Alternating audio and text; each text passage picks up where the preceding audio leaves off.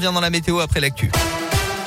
Et à la une aujourd'hui, peut-être le bout du tunnel dans la pandémie. Le Premier ministre Jean Castex a dévoilé hier soir un calendrier d'allègement des mesures sanitaires en France.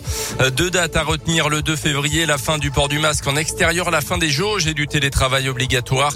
Et le 16 février avec la réouverture des discothèques, la reprise des concerts debout. Le passe vaccinal voté par le Parlement entrera quant à lui en vigueur le 24 janvier. Ce sera lundi prochain sous réserve quand même de l'avis du Conseil constitutionnel. Un avis qui devrait tomber dans la journée.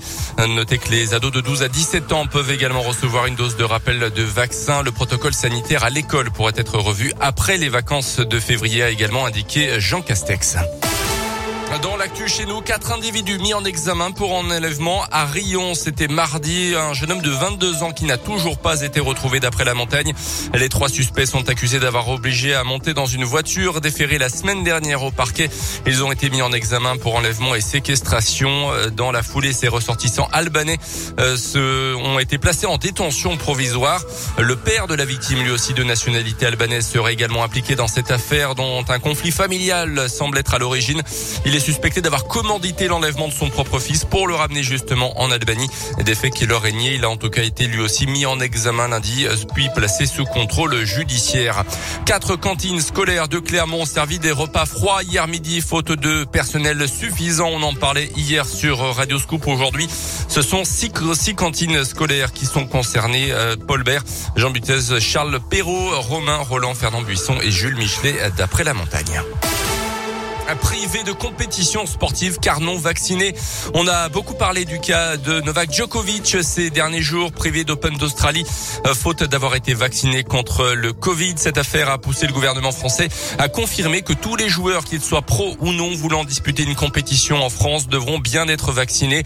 La mesure entrera en vigueur dès que le pass vaccinal sera adopté. Ce devrait être le cas donc lundi. Alors quelles conséquences ici à Clermont? Aucune pour le Clermont Foot puisque tous les joueurs sont vaccinés. Mais en rugby, pour l'ASM, il y a des répercussions, Tiffen Coulon. Oui, et dès ce week-end, puisque Kotaro Matsushima et Georges Moala non vaccinés ne peuvent pas entrer au Royaume-Uni. Ils ne sont donc pas disponibles pour le match décisif face à l'Ulster. En top 14, la situation est un peu différente. Matsushima a contracté le virus en fin d'année. Pendant trois mois, il peut donc continuer à jouer et à s'entraîner. En revanche, pour Moala, pas de match ni d'entraînement si le pass vaccinal est adopté.